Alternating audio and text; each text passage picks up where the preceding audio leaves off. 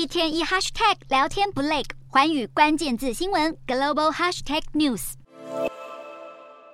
韩剧《天空之城》里，父母为了将孩子送进名门大学，将孩子全权交给老师，老师也对学生极尽严苛。这样的剧情符合大家对南韩社会的想象，那就是师长有着极大权威。然而，最近在南韩却发生了令人难以想象的事，和大家的既有印象刚好相反。上月三十日，首尔一名国小六年级学生对自己的班导施暴，而且还是在其他同学面前，导致老师多处受伤，经医生诊断需要三个星期才能痊愈。老师还罹患了创伤后压力症候群，可以说是身心受创。回想起事发当天，老师仍然心有余悸。同一间学校内还有其他两位老师也曾经受到这个学生的语言暴力，目前他们也向教师维权委员会请求采取行动。而施暴学生的家长一开始的反应却只是无话可说，直到事情闹大才转换态度与媒体联系，希望可以向老师道歉。韩媒二十一日的报道是，这个才六年级的施暴学生已经被学校勒令转学。